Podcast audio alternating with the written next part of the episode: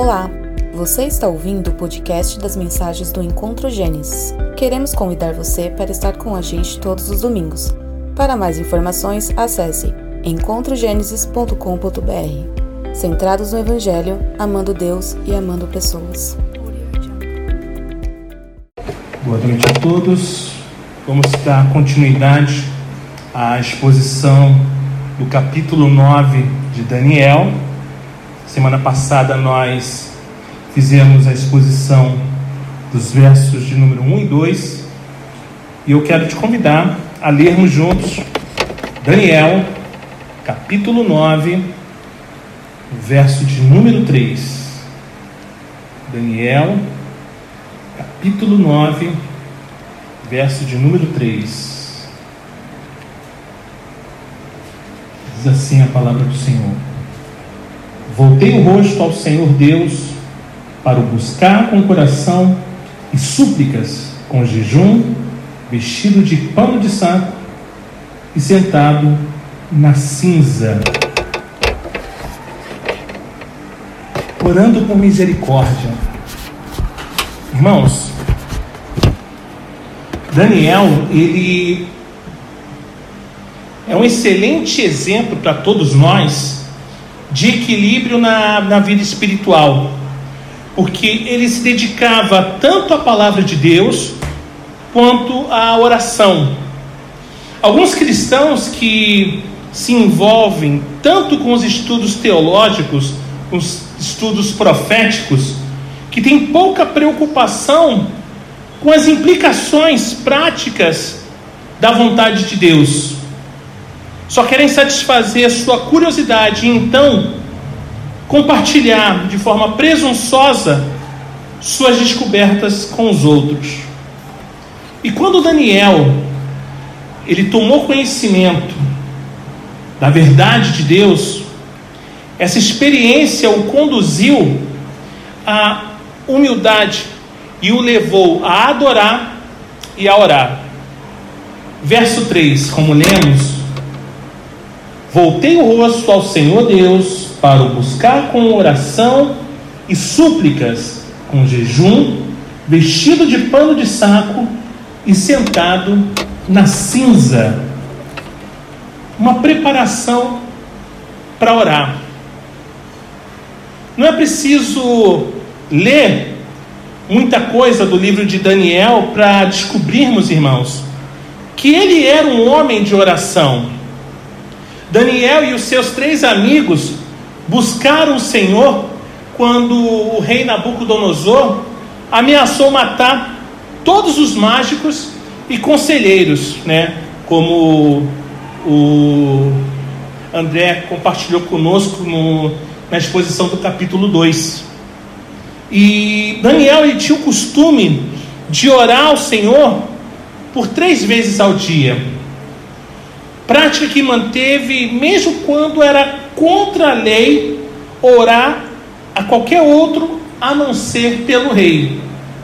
E quando Deus mostrou a Daniel visões sobre os acontecimentos futuros, o profeta não se deu por satisfeito até que tivesse pedido uma explicação. A oração era uma parte essencial na vida do profeta Daniel. Ele se preparou para orar, porque ele sabia que sua oração iria afetar o futuro do povo judeu e a vida dos judeus cativos na Babilônia. Seria sua incumbência sagrada confessar os pecados de sua nação, pedindo que Deus perdoasse e recebesse o seu povo de volta. Daniel, irmãos, ele se humilhou, vestindo panos de saco e se cobrindo com cinzas.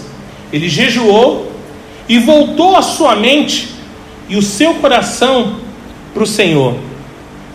Gente bonita e fofa de Deus. O preparo para a oração e a adoração é tão importante quanto a oração em si. Pois se o coração não está em ordem diante do Senhor, as nossas orações não passam de palavras piedosas. Daniel estava dentro das condições para que suas orações fossem respondidas conforme estipulado lá em Levítico, no capítulo 26, dos versos 40 a 45, e 2 Crônicas, capítulo 7, verso 14. Vamos ler? Levítico, capítulo 26, dos versos 40 a 45. Levítico, capítulo 26, dos versos 40 a 45, diz assim: Mas se eles confessarem a sua iniquidade e a iniquidade de seus pais, na infidelidade que cometeram contra mim, e se confessarem que andaram em oposição a mim, verso 41, fazendo com que também eu fosse contrário a eles e os fizesse entrar na terra dos seus inimigos, se o coração incircunciso que eles têm se humilhar e aceitarem o castigo da sua iniquidade, então me lembrarei da minha aliança com Jacó, e também da minha aliança com Isaac, e também da minha aliança com Abraão, e da terra me lembrarei. Mas a terra, na sua assolação, deixada por eles, folgará nos seus sábados, e eles aceitarão o castigo da sua iniquidade, visto que rejeitaram os meus juízos e se aborreceram com os meus estatutos. 44. Mesmo assim, estando eles na, na terra de seus inimigos, não os rejeitarei, nem me aborrecerei com eles, para consumi-los e invalidar a minha aliança com eles, porque eu sou o Senhor, o Deus deles. Pelo contrário, por amor deles, me lembrarei da aliança com os meus antepassados e tirei da terra do Egito à vista das nações, para lhes ser por Deus. Eu sou o Senhor. Vamos ler agora 2 Crônicas, capítulo 7. 2 Crônicas, capítulo 7. O verso de número 14. 2 Crônicas, capítulo 7, verso de número 14, diz assim: é um clássico na literatura cristã. Se o meu povo, que se chama pelo meu nome, se humilhar, orar, me buscar e se converter dos seus maus caminhos, eu ouvirei dos céus e perdoarei os seus pecados e sararei a sua terra.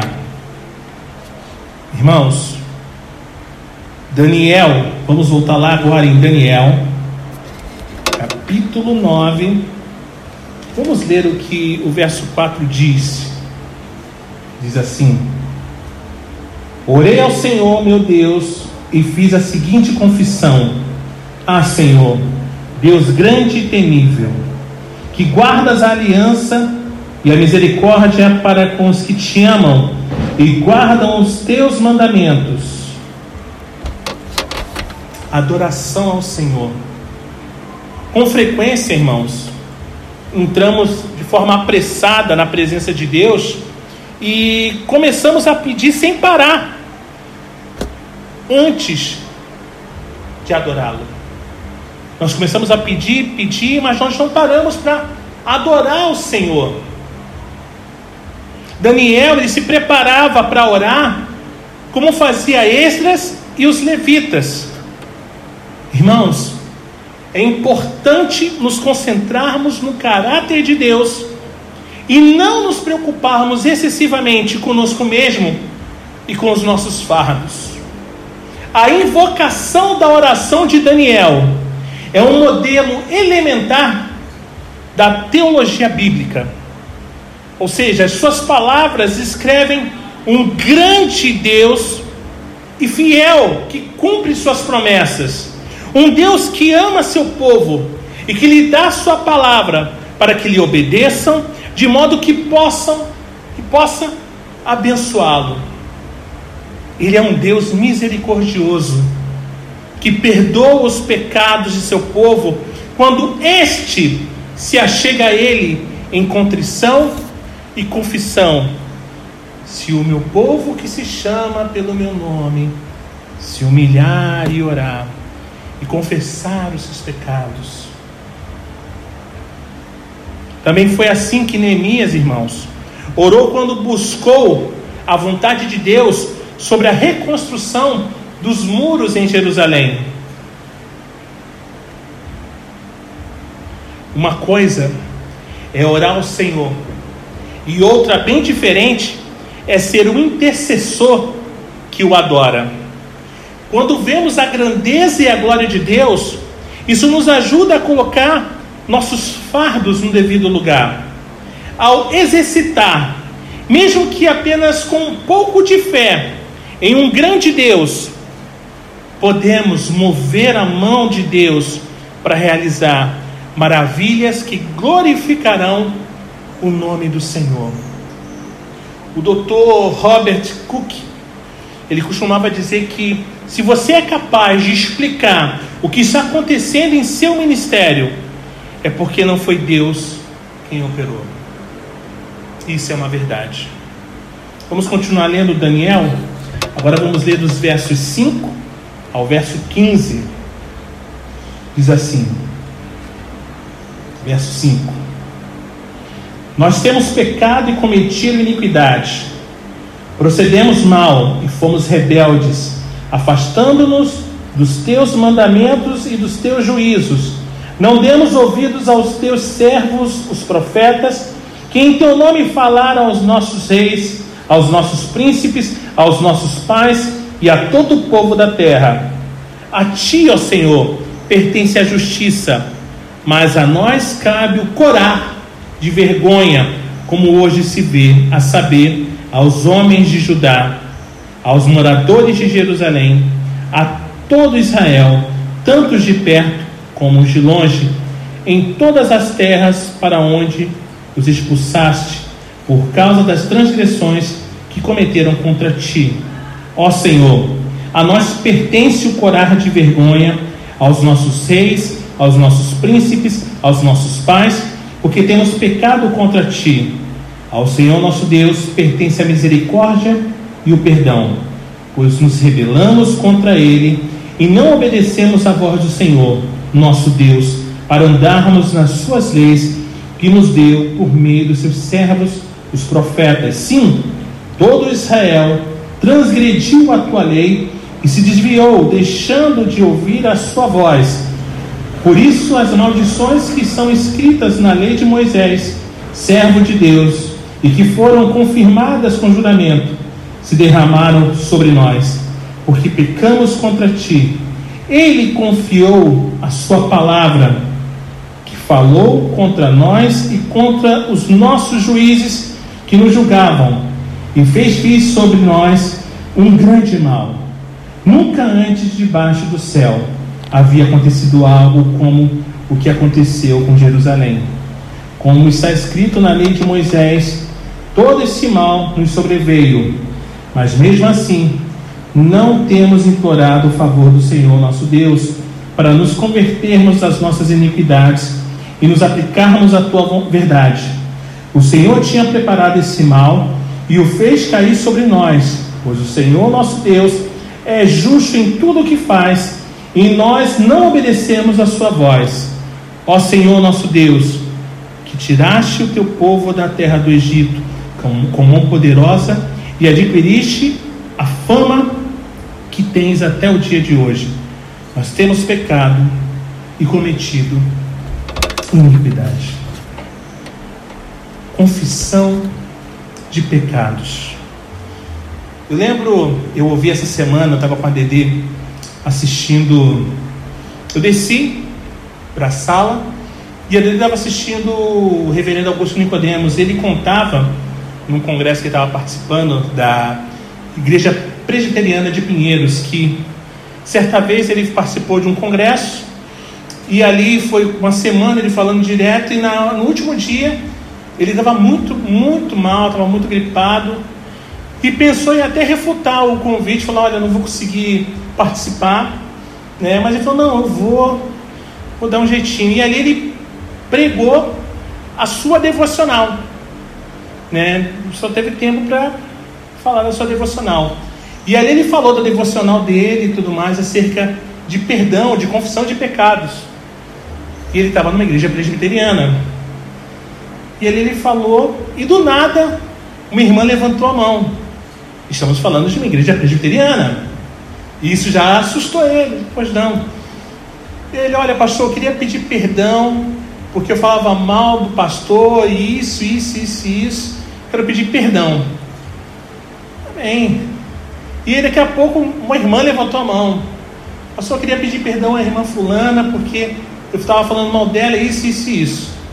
Amém. E ali começou a fazer todo mundo pedindo perdão uns, uns aos outros. E eles disseram, irmãos, era a igreja presbiteriana. Não é de que acontecer isso. E eu falei, nossa, que lindo. E aí ele falou que chegou na sua igreja e falou, pô, puxa vida, eu vou pregar a mesma coisa. E vai ser isso. Irmãos, sabe quantas pessoas levantaram a mão para confessar seus pecados, pedir perdão? Nenhuma. O que eu quero dizer com isso? O mover do Senhor não vai se repetir porque aconteceu lá, vai acontecer aqui. Não. Vai acontecer como o Senhor deseja que aconteça entre nós. E quando a gente lê agora, dos versos 5 ao 15, a gente vê a questão do, da confissão de pecados, sabe? Em diversas ocasiões na história de Israel, a intercessão de uma pessoa livrou a nação do juízo. Em duas ocasiões, Deus estava prestes a exterminar todo o povo judeu, mas a intercessão de Moisés deteve a sua mão. E Deus respondeu à oração de Elias e enviou a chuva tão necessária. E ouviu a oração de Josafá e deu a Israel a vitória sobre o grande exército invasor dos Moabitas e dos Amonitas. O rei Ezequias clamou ao Senhor quando o exército assírio cercou Jerusalém e o Senhor enviou seu anjo para matar 185 mil soldados inimigos. Abra sua Bíblia em Tiago, capítulo 5. Também é outro clássico. Tiago, capítulo 5. Vamos ver o que fala o verso 16. Tiago, capítulo 5, verso número 16. É um clássico, diz assim: Portanto, confessem os seus pecados uns aos outros e orem uns pelos outros para que vocês sejam curados. Muito pode, por sua eficácia, a súplica do justo. Deus, ele não precisa esperar que a nação inteira se arrependa e clame por misericórdia. Igreja, ele começará a trabalhar quando ouvir as orações de fé vindas de um intercessor fiel. É nesse momento que acontece. Apesar de as orações de Daniel certamente serem pessoais, ele se identificou de tal forma com o povo de Israel que sua oração ela envolveu as questões de sua nação como um todo. O pronome usado é nós e não eles ou eu. O profeta, ele confessou que ele e seu povo haviam pecado grandemente contra o Senhor e transgredido as estipulações da aliança que em sua graça Deus havia feito com eles. E de acordo com os versos 5 e 6 de Daniel, os judeus haviam pecado, se rebelado, abandonado a lei de Deus, desobedecido aos seus mandamentos, feito o que era mal e se recusado a ouvir os mensageiros que Deus havia lhes enviado. Vamos voltar lá em Crônicas, segunda Crônicas, capítulo 36. Vamos ler os versos 15 e 16. Segunda Crônicas, capítulo 36, os versos 15 ao 16.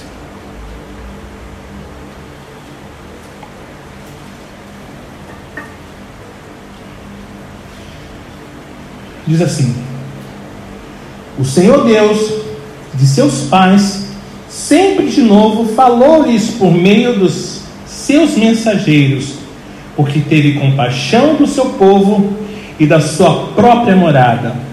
Mas eles zombaram dos mensageiros de Deus, desprezaram as palavras dele e debocharam dos seus profetas, até que a ira do Senhor veio sobre o seu povo e não houve mais remédio. Gente bonita e fofa de Deus, Deus havia sido longânimo com o seu povo, da aliança, mas havia chegado a hora de ele agir. E quais foram as consequências dessa rebelião nacional? Os judeus eles se tornaram um povo iníquo, coberto de vergonha. Tanto é que o texto de Daniel fala corar de vergonha, ou seja, ficar vermelho, ficar com vergonha. É o que o verso 8 disse. E o povo ficou disperso. Sua terra ela foi arrasada pelos soldados inimigos. A grande cidade de Jerusalém foi destruída. E o templo ele foi profanado, saqueado incendiado. E não é de se admirar que os judeus estivessem envergonhados. Contudo, seus próprios pecados é que haviam trazido sobre eles essas calamidades, pois seus reis, príncipes e sacerdotes haviam desobedecido às leis de Deus e se recusado a dar ouvidos aos profetas de Deus. Tanto os líderes quanto o povo conheciam as estipulações da aliança de Deus, mas ainda assim as transgrediram deliberadamente. Os judeus foram infiéis à aliança de Deus, mas o Senhor foi fiel em cumprir a sua palavra. Se a nação tivesse obedecido, Deus, irmãos, teria sido fiel, abençoando-a. Mas pelo fato de terem se rebelado, ele foi fiel em discipliná-los. Verso 12 diz assim: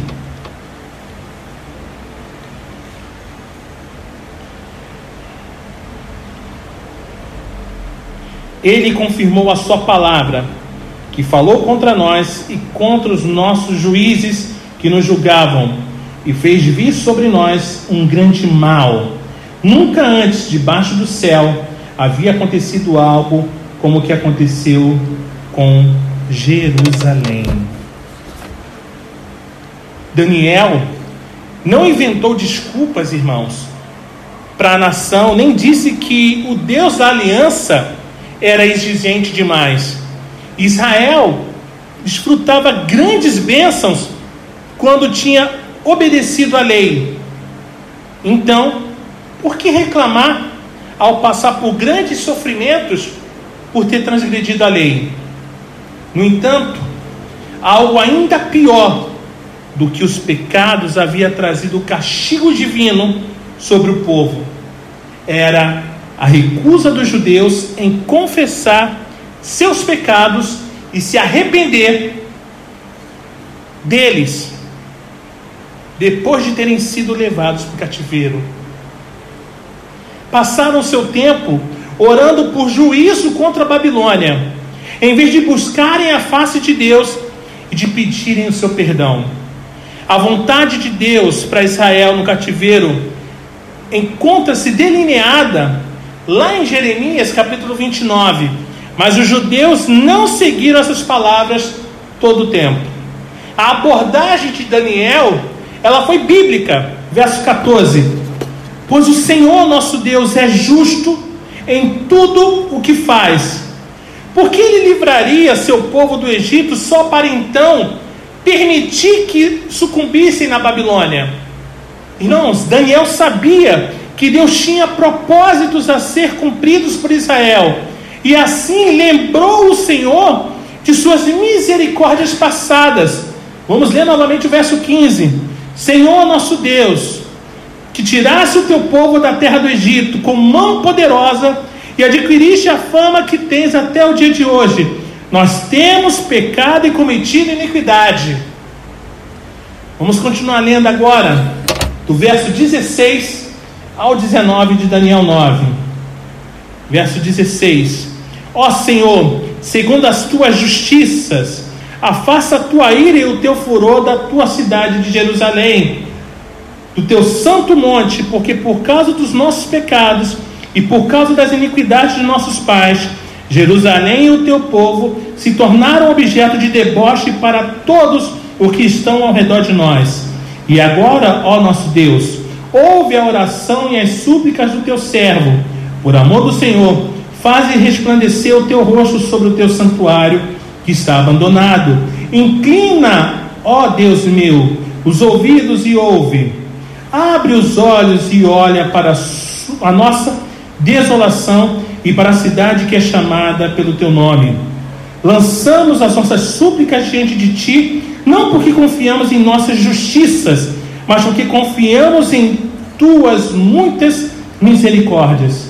Ó Senhor, ouve, ó Senhor, perdoa, ó Senhor, atende-nos e age. Não te demores, por amor de ti mesmo, ó meu Deus, porque a tua cidade e o teu povo são, chamados pelo teu nome. Irmãos,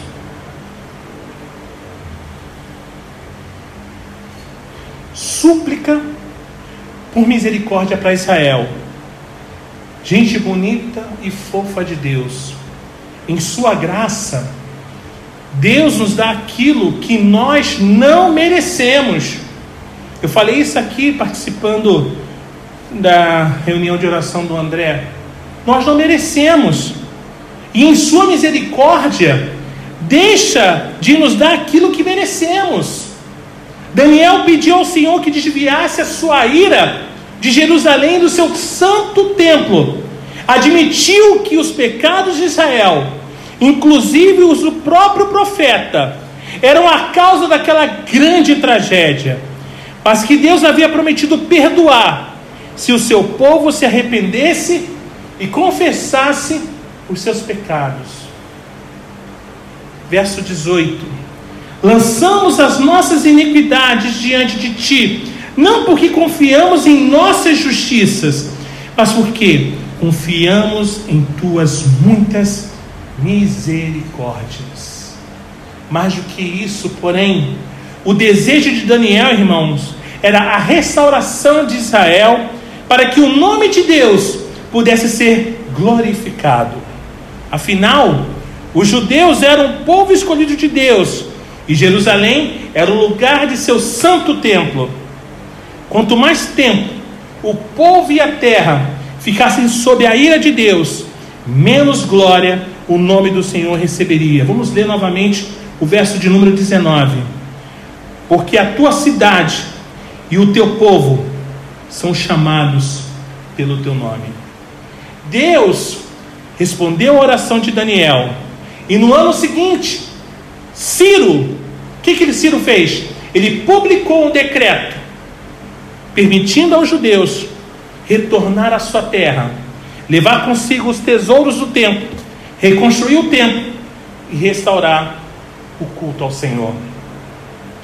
Que mistério impressionante Daniel teve na Babilônia.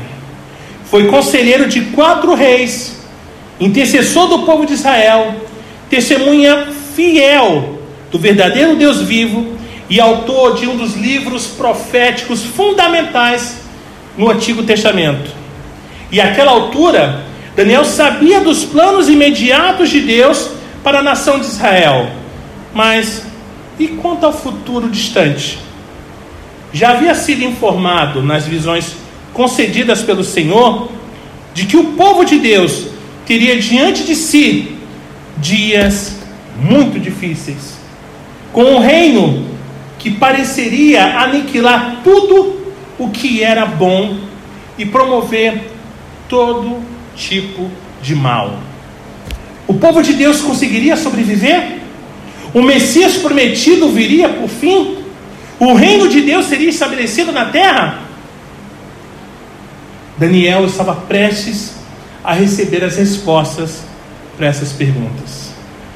Gente bonita e fofa de Deus, eu gostaria, para finalizarmos, compartilhar duas aplicações sobre o texto que acabamos de ler. A primeira aplicação é que Daniel era um homem de oração e viveu as diversas fases, fases da vida debaixo da dependência do Senhor.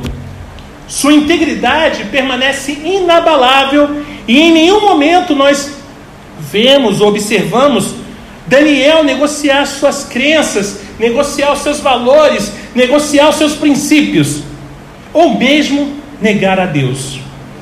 Ele não se deixou ser pressionado pelos perigos e riscos, e tampouco ele foi seduzido pelas conquistas e prosperidade.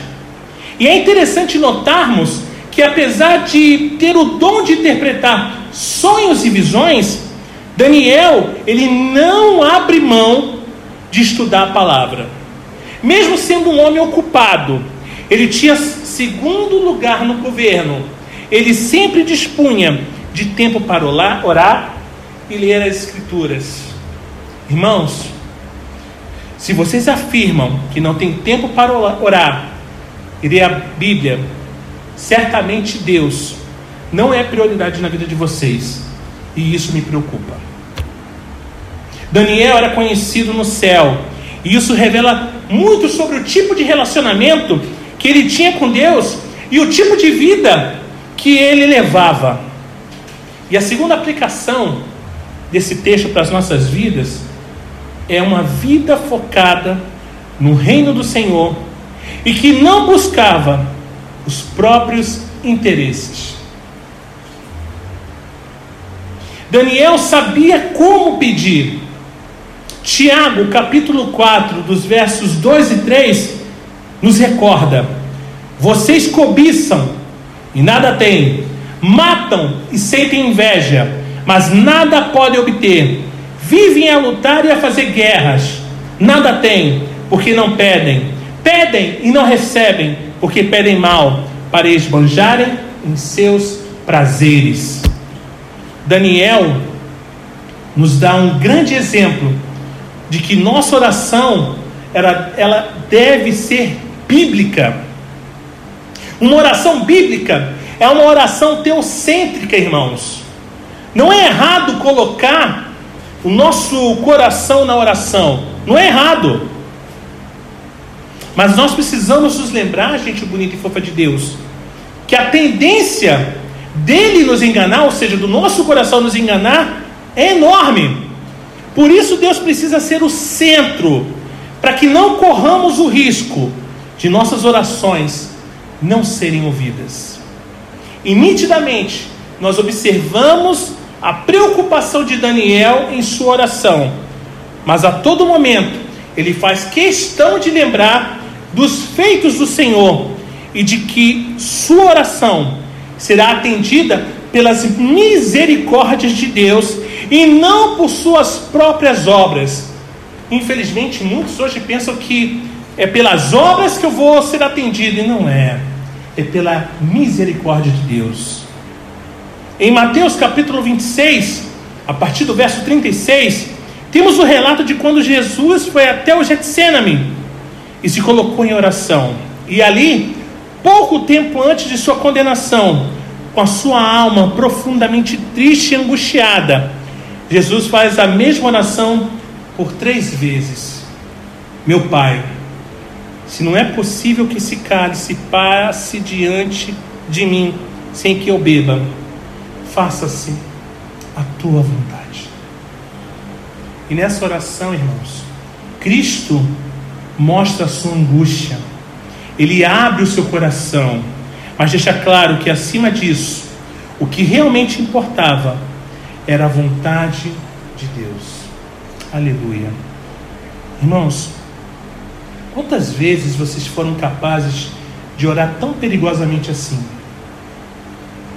algo que você deseja tanto, algo que está no seu coração, e aquilo talvez te deixe angustiado porque ainda não aconteceu, e você para por um momento e fala: Senhor, todavia, que se faça, não a minha, mas a tua vontade. A vontade de Deus era derramar toda a sua ira para acabar com a transgressão, para dar fim aos pecados, para expiar a iniquidade, para trazer justiça eterna, para selar a visão e a profecia e para o dia santo dos santos. E assim ele fez, entregando seu próprio filho para morrer em nosso lugar, para perdoar, irmãos, os nossos pecados. E através de seu sacrifício na cruz, Cristo fez ser possível o nosso acesso ao Pai. A nossa fé nele como Senhor e Salvador nos faz conhecidos do céu. Irmãos, que possamos aproveitar nosso livre acesso para orar e buscar intensamente o reino de Deus. Que Deus nos bendiga.